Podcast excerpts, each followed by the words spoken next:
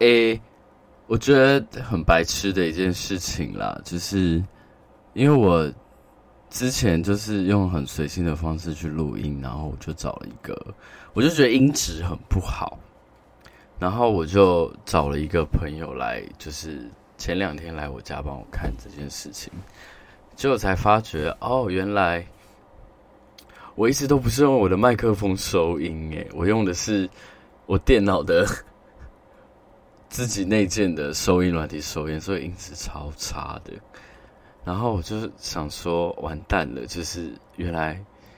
我的三 C 能力这么烂。但是就是昨天，就是前两天，就是找他来的时候，他就有帮我调整好这件事情。我想这两集就之后的集数，如果我还是用这支麦克风录的话，音质应该是还不错。然后因为最近其实。怎么讲啊？我觉得聊占星或者是聊算命这件事情，其实已经有一点点不知道。我觉得那个听众的观看的感觉其实有点限制了，所以我想说，今天就来跟大家聊一点点别的东西好了。然后今天想要跟大家聊，就是我第一段恋爱的分手故事。哈哈其实我以前，大家如果就是是从闺蜜该叫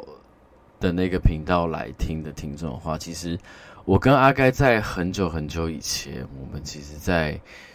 那个 YouTube 这呃不是 YouTube，就是 Facebook 有聊过这件事情。就是我那时候跟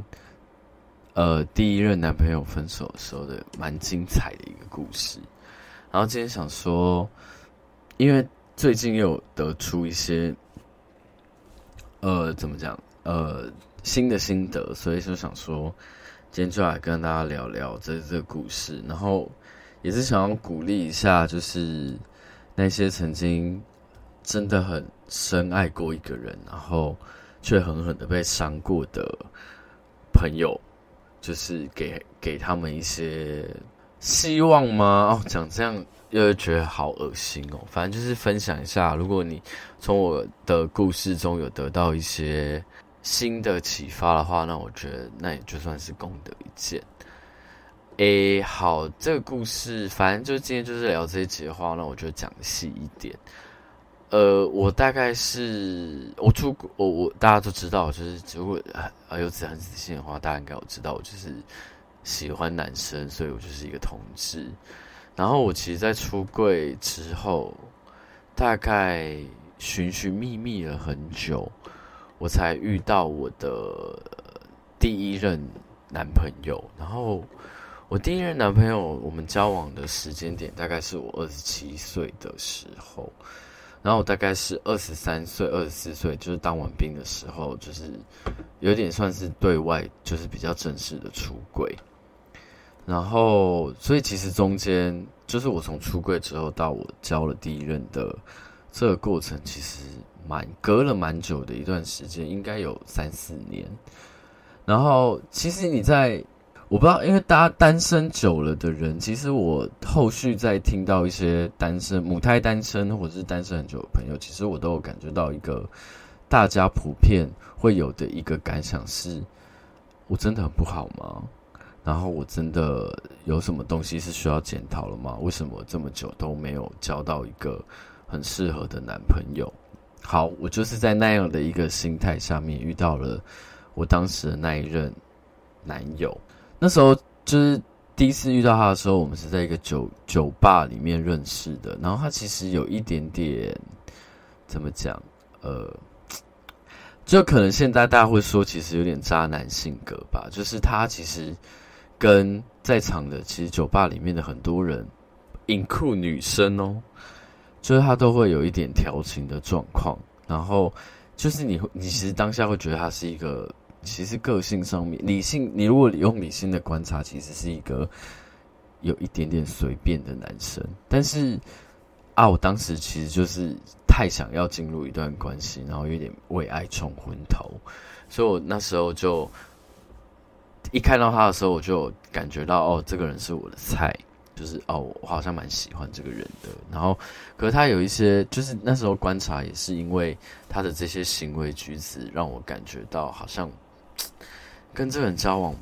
不是很适合，所以我就是哦，默默的把这一个感觉藏在心里面，然后我们就那一次酒局之后，我们就没有再继续联系或者什么，只是直到后来有一次，呃，他的室友是我当时的朋友，然后那时候我当时的朋友就约我去他们家打麻将。所以那时候又再次遇到他，然后遇到他之后，就是那个感觉，喜欢的感觉又更强烈了。然后其实，所以其实那一天我们就非常迅速的发展了一些关系。所以后来其实我就有点失心疯，因为我后面就是因为很喜欢他，所以就是我们就有交换联络方式啊，然后就是很密切在聊天，然后我也很喜欢这个人。所以我们其实过没有很久，我就我们就交往了，而且我这速度之快的，就是我们在一起不到一个礼拜之后，我就搬到了他家。我那时候住，其实我现在也是住三重，然后我就搬到了淡水，就为了爱，就是从。一个其实离市区比较，因为我那时候工作的地方也是台北市区，我就是为了爱从一个其实我可以通勤距离比较比较短的地方，然后搬到了一个通勤距离超爆远的淡水。然后，但就是你知道，爱情的魔力就是无远弗届嘛，所以我们其实一开始在一起的时候，其实就是呃，怎么讲？就是热恋期，所以其实我们就相处得非常好，然后我也很喜欢他，然后那时候跟他的室友们处的其实也还不错，然后那时候就很开心，就进入了虽然是有室友，但是也是一个很不错的同居生活，然后就我们就在一起的大概呃前四个月的时候，其实我们都相处的还是蛮好的，但后后续。其实就有发生一些问题，包括其实我觉得他自己家里有一些状况，然后他没有。那时候跟他，因为他也会跟我聊一些他自己家里的状况，我发觉他虽然家里其实有些状况是没有要处理的，但是他好像没有想要处理的意思。然后那时候其实有在跟他在聊他自己家里的状况的时候，有给他一些建议，但是我觉得他就是左耳进右耳出。然后第二件事情是，我觉得。这件事情其实，在感情中，其实虽然没有什么关系，但其实是蛮致命的，蛮致命的致命伤。就是我们的政治倾向不是很合，然后这件事情其实很严重，因为我就是比较，大家如果其实听久了之后，其实就知道我其实就是比较偏左派的，我其实就是比较自由跟进步派的，所以我会对很多的比较。年轻一代的想法跟思维，其实我是比较靠近这边的。然后他的因为家庭背景的关系，所以其实他的政治倾向跟思想是比较保守的。然后我们在在一起的过程中，其实发生了一件非常在那时候当时的社会很大的事情，就是所谓的太阳花学运。然后我们的第一次大吵，就是因为我们在讨论这件事的过程中。我们的立场就是两个极端，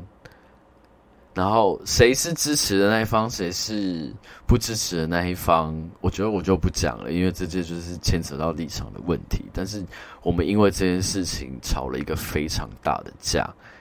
然后这件事情延伸到后来的一些问题，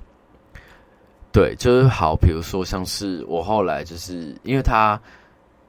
偶尔会回去，因为他那时候不是住，呃，他的老家不是在台北，他的老家在台中，所以我那时候偶尔就是会陪他回去台中找他妈妈。然后我们在吃饭的过程中，他妈是一个，他妈妈是一个政治倾向跟政治参与度非常高的人，然后刚好就是跟我完全的相反。然后我又是一个在当时比较俗辣的个性，所以我在当时就是会去听到他妈妈跟他。还有他们的一些朋友在聊一些政治立场的东西的时候，其实是非常反感跟非常的不舒服的。但是基于哦，对方是哦我的男朋友的长辈，所以我就不方便发表太多的意见。诶，我在家里可是可以跟我妈妈就是在吵政治立场这件事情，是我可以直接，我是有那个勇气去直接教训我妈的。但就是。这个态度可能对于某些人来讲是不是很好的？但是我个人的，其实，在这件事情的立场上面，其实就是我觉得什么是对的，那就是这样。所以你就知道，可以想象的，我要讲的重点，其实其实你就可以想象，我其实，在面对他的家人跟他的生长背景的时候，其实我是蛮排斥的。但因为那时候就是你知道，爱的盲目，爱的彻底，所以我就是。有选择性的在跟他相处的过程中，不去考虑这些事情，但这其实是其中一个我们后来会就是分手的一个蛮无法沟通的一个很大的原因之一。对，然后后来呢，他就是我们在相处的过程中，因为我其实是一个因为第一次谈恋爱嘛，所以我会尽量去就是去配合对方的喜好跟取舍。呃，喜好跟兴趣，还有他的个性去做一些调整，所以我在跟他在一起的这半年中，其实我觉得我活得蛮不像我自己的，包括我的，比如说政治立场，或是我的一些习惯，其实我不能在他面前非常，呃，直白的去表现这一切。我其实就是在做一个他想象中很美好的我的那个样子，可是。这件事情随着我们长久时间的相处，其实虽然说长久时间大概也就半年而已，但是你也知道，人不当不是就是他在扮演一个角色，他不可能 always 都可以是那个状态。我也是会有一些呃我自己的东西跟我自己的问题，但然后或者是我自己的习惯，然后当我表达出一些哦，比如说在情侣的相处上面，我可能。属于我的一些小任性，或者是属于我的一些小情绪的时候，对方就完全没有办法接受，因为对方其实喜欢的是他想象中的我的那个样子。所以，我们其实关系大概过了四个月之后就，就呃，怎么讲，急转直下，就变成是一个就是有问题，但明明两个人都知道对方有问题，但是两个人就是。各执一方，然后不断的在这个呃不去正视这个问题，然后不断的在关系中去抢那个主导权，去就是有时候我会跟他吵，有时候他会跟我吵。其实我们后面两个月其实都在一个，虽然我们没有真的吵架，但是你可以从旁边的状态可以感觉到我们两个其实是在一个不是很健康的状态里面。然后呢，大概到我们在一起大概就是将近半年的时候，他我们就难得有一天就出去，也是一起出去喝酒。其实我们大概在一起三四个月之后，我们两个就没有很长一起去一些社交的活动。但就是在我表面上面看起来，我们两个维持的形象，可能还是大家就觉得哦，我们好像感情很好。我跟你讲，就是爱放，就是爱在社群软体放闪这件事情。就是，当然这是大家自由啦。但是其实对我来讲，我就觉得它其实好像不是一件很好的事情。因为当你关系结束的时候，其实就有很多人来说嘴。但这就是题外话了。然后，对，然后有一天，好，我们就很久违了，两个人一起去喝酒之后，他就突然默默的，就是在我们在聊天聊到一半的过程中，他突然情绪崩溃。然后就跟我 confess，就是坦诚说，他现在好像同时有在跟别人发生一些事情，就是有一些暧昧什么什么的。然后我当下第一个反应就是，哦，是哦。然后我的脑袋一片空白，我不知道我在想什么，我就说，哦，好，那我知道了。然后大概过了半个小时之后，我就。情绪就可以反映这件事情了之后，我就突然发觉，哦，我的内心强烈的失落感很重，然后我就开始在酒吧里面有点崩溃，然后那时候就是打电话给我可以找到的朋友，然后大哭这件事情，然后让我所有朋友就是当下其实是非常担心我的，然后。甚至有朋友就是不顾一切，就是来找找我，然后想要先把我们两个分开。因为我们后来我情绪反应到了之后，其实我跟他有是有一个小小的争吵的。然后我的我的那我的朋友就是来了之后就想要帮我分开，可是我那时候就看我那时候真的好傻哦，我那时候想说不行不行不行，我得我太怕被我太怕失就是失去这段关系了，所以我就还是在在那个拉扯我跟我朋友以及我男朋友的那时候前任的那个拉扯关系中，我还是选择好，那我就跟我的男朋友回家，回家之后我们就。没有，就是在同一间房间里面睡觉，我就我就让他，我就安抚他，或者是照顾他，然后让他睡着之后，我就跑到客厅去睡觉，然后让两个人彼此又冷静了一段时间，然后冷静了一段时间，隔天就是我们的另外一个室友，因为他有一些社工的背景，所以他就来，就是有点像是开导我们两个去。就帮我们两个咨商了，然后就去问一下我们两个现在的状况。然后当下我们两个讨论的过程是，我们其实都还是想要继续跟对方走下去的。所以那时候我就做好了一个情绪的整理之后，我就说好，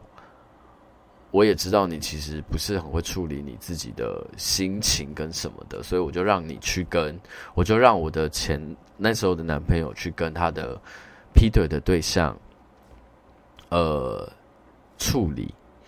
然后我就等你把这个关系处理完之后，好，那我们就好像可以继续的走下去。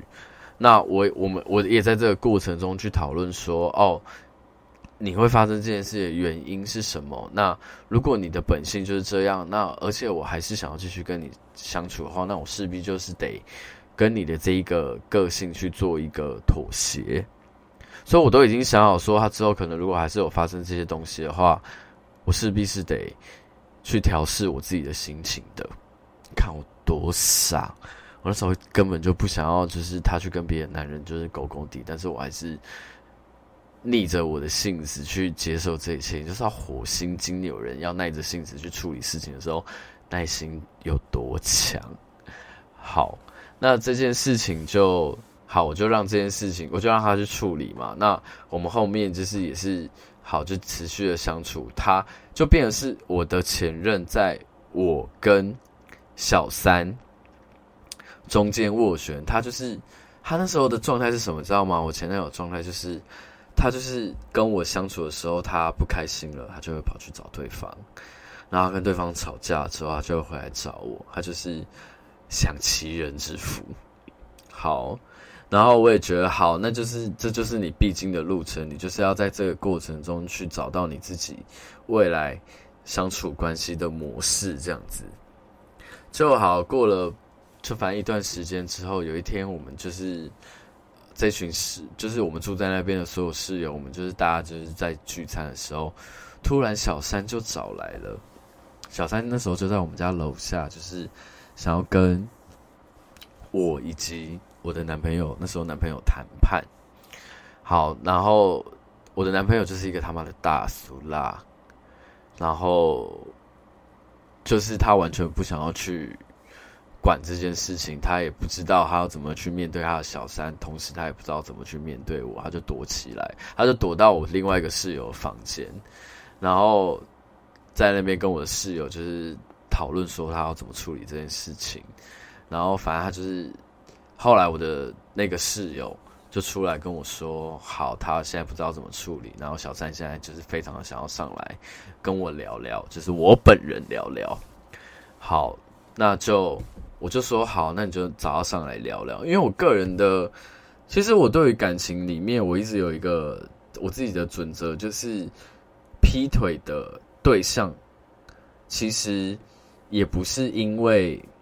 怎么讲啊？就是我觉得劈腿那个人，其实他没有什么被劈腿，呃，怎么讲？就是小三，他其实不不完全是他的错，因为如果小三一直勾引我男朋友，可是我男朋友其实如果没有任何的 feedback 的话，那这件事情也不会发生。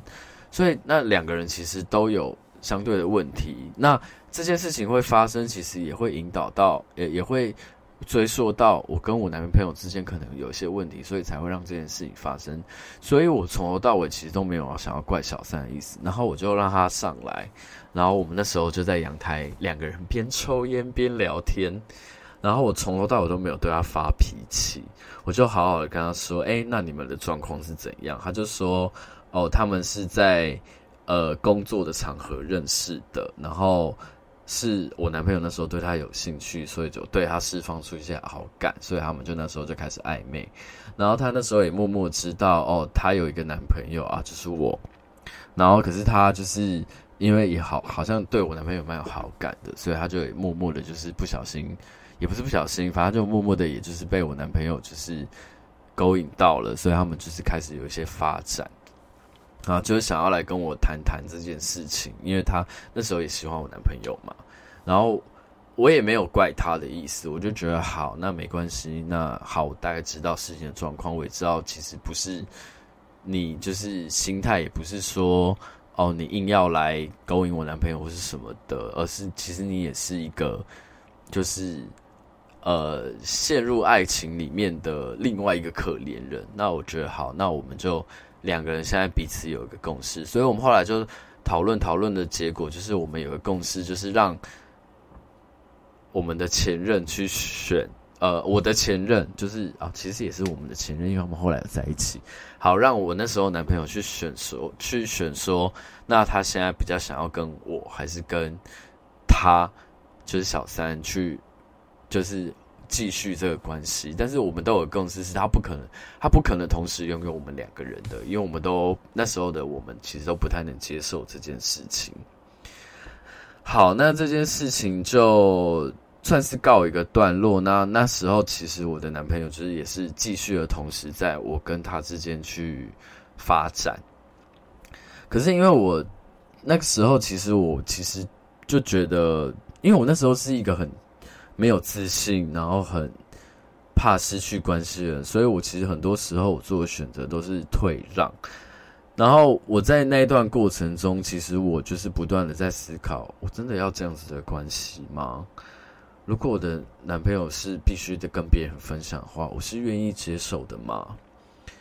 然后我就越想到后来，然后我也在这个过程中，就是几次不断的在试图的问我那时候男朋友说：“诶。”你做好选择了吗？然后第一次就是第一次问他的时候，他没有就是给我一个标准的答案，我就想说好，那我就不要再就是逼你了，你就再给你一段时间。然后第二次再问他的时候，他开始恼羞成怒，就是会对我问这件事情有点生气，因为他就是 其实他就是不想做选择，他就是想要，他就是觉得这种享齐人之福的。状态可能对他来讲是一个虚荣感或是什么的吧，他可能也是在这个过程中去呃 感受到自己的价值感或是什么，我也不确定。反正就是到了第三次，我再问他，我们就真的大吵一架之后，我就真的没有办法。然后在这个过程中，其实我都持续的有跟小三有一些私底下的聊天，就是我们在聊。就是关，但就是跟我男朋友比较有关的事情。然后我那时候其实也有点发疯啦，就是我到后来其实有一次也是大家，就是我们那一群朋友大家一起约喝酒的时候，我就非常机车的做了一件，你可能只会在八点档看到的事情，就是那时候我跟我的男朋友就是两个人要一起去，就是朋友酒局喝酒的时候，我就偷偷的把。小三也找来了，然后我那时候男朋友看到小三来的时候，他非常惊讶以及非常的不爽。对，然后那一次的酒局可想而知，就变成一个修罗场嘛。因为他的那个小三其实年纪非常的小，所以他也不知道怎么样去处理这个关系，所以他非常快的就喝醉了。喝醉了之后就在那边发酒疯，然后也没有人要去管他。然后我男朋友因为就是这件事，就是因为看到我们两个同我跟小三同时出现，所以他就非常生气，然后后来就不知道就是消失跑去哪里了。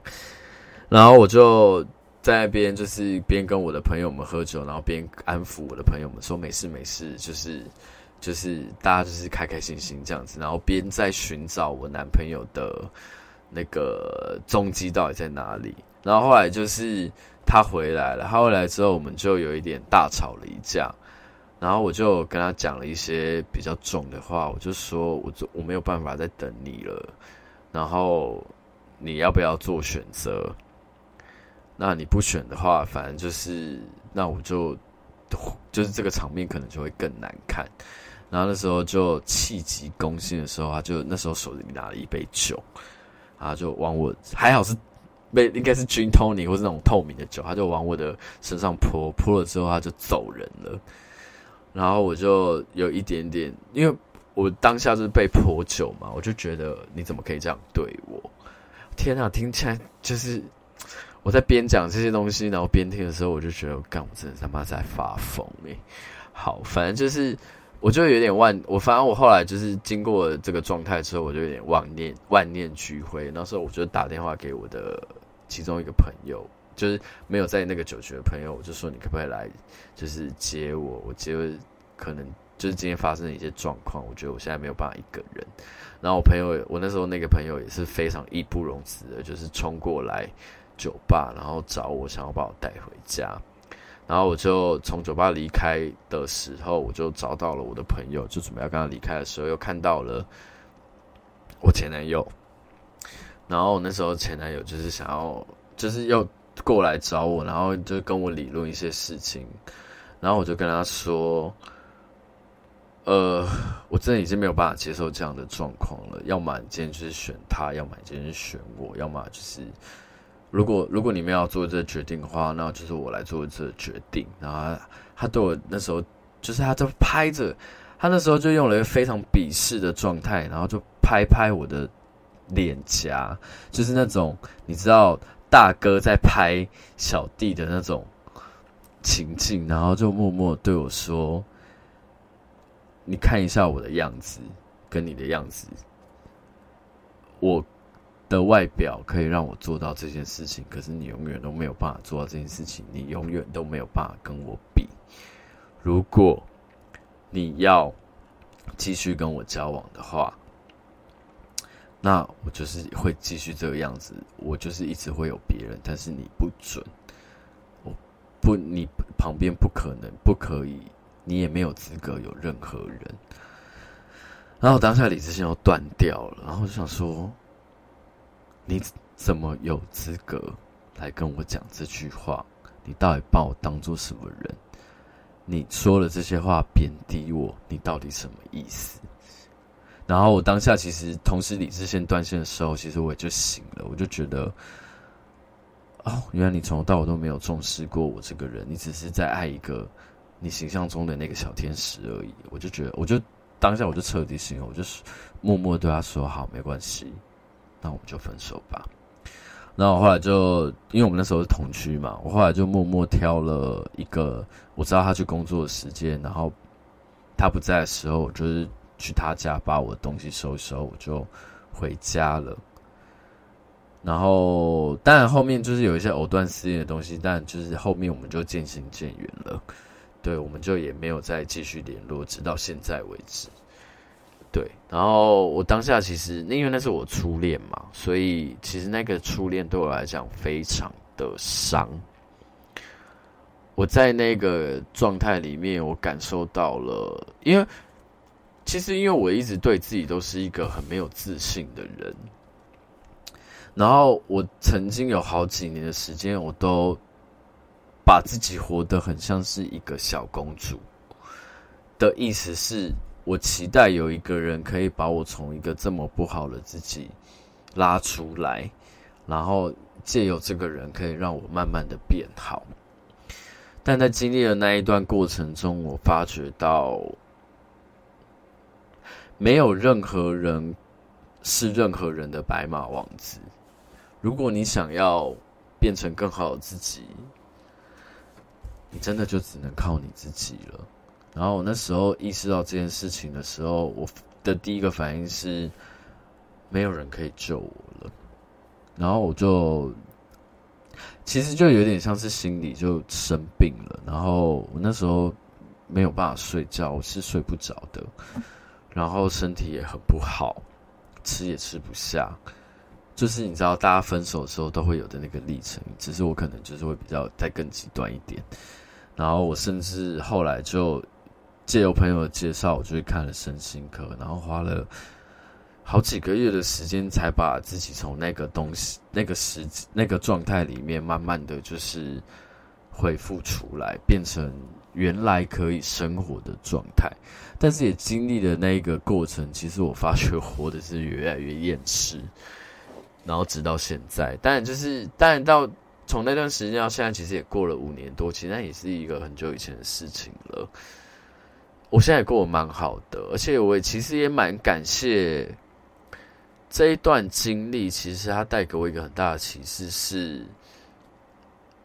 哦，原来其实没有一个没有，就是你知道，不会，你不会因为另一半而显示自己是一个多棒多棒的人。另一半其实他不是一个万能的人，他也是人。因为我后期在检讨这段关系的过程里面，我发觉其实我在这段关系里面，我活得也很不健康啊。其实我是有很多我自己的一些心理议题，包括我在呃情绪上面，我会过度依赖他，我会希望他其实可以成为一个完全保护我的心态，呃个形态。他可以完全的包容我的情绪或者什么，但我发觉其实他不可能做到，甚至连，哎、你看我们的政治立场，我们价值观差了这么多，even 他要做到可以理解我这件事情，都是这么这么这么样的困难。所以后面就其实就比较醒了啦，我就觉得很多时候我们其实需要先做的事情是去正视我们自己，我们不能去，呃，我们。我们可能有，可能在人生的过程中会发现很多，其实是我们自己觉得我们自己在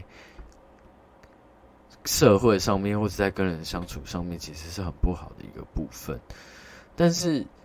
你又很难去改变这件事情的时候，其实你得学会去跟你，你得学会去跟这样的你自己相处。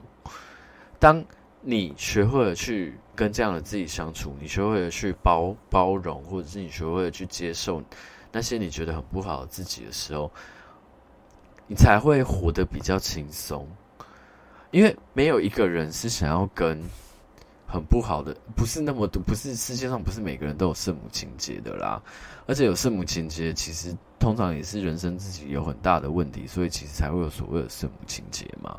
就像我其实在那个过程中，其实我也曾经一度觉得我可以，他我的男朋友有一些很不好的过去，或是很不好的个性的时候，我也曾经一度以为我可以借我的圣母的这个性格去改变他，因为他也曾经说过，我就是他人生中曾经的一个小天使存在嘛。所以其实表示说，在我的人生中，在他的人生中，我其实也曾经是一个圣母。但他后来发觉我也是凡人的时候，其他的期待就破灭了。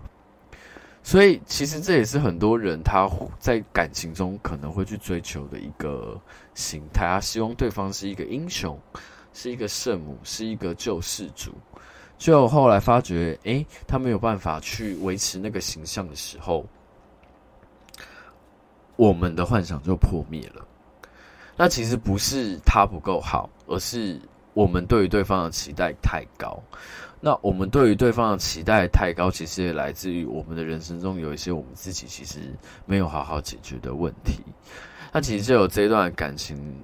其实我更学会的事情是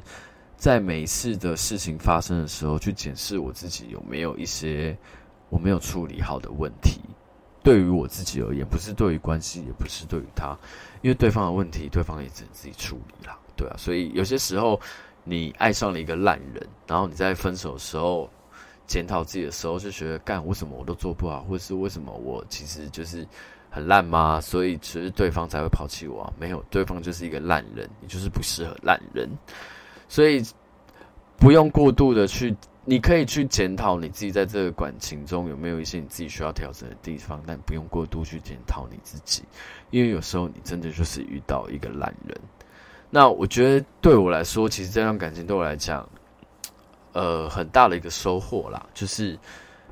我同时意识到了，哦，我可以不用去喜欢一个，我不可以不用迁就我自己去跟一个烂人相处，我也可以在这个过程中去看到我自己的问题在哪里。所以导致于我在后来的每一段关系里面都有某一个程度的进展，但是我谈了三次恋爱都还是失败啊。所以我现在就是秉持一个单身主义，就是如果未来真的有人要跟我交往的话，就是希望我们就是天生就是有很多不用磨合的地方，但那也就是一个我到目前为止就是的奢求啦。所以今天就是想要跟大家分享一下我今天的这个我曾经的一个荒唐的恋爱史，然后也就是可以成为大家的一个借镜吧。对啊，哇，这集默默的讲了半个多小时，诶，就是希望大家会喜欢。那我这集应该不会剪，因为我真的太懒了。那大家如果喜欢的话，就继续订阅、继续听、继续分享；不喜欢的话，不要听也没有关系哦。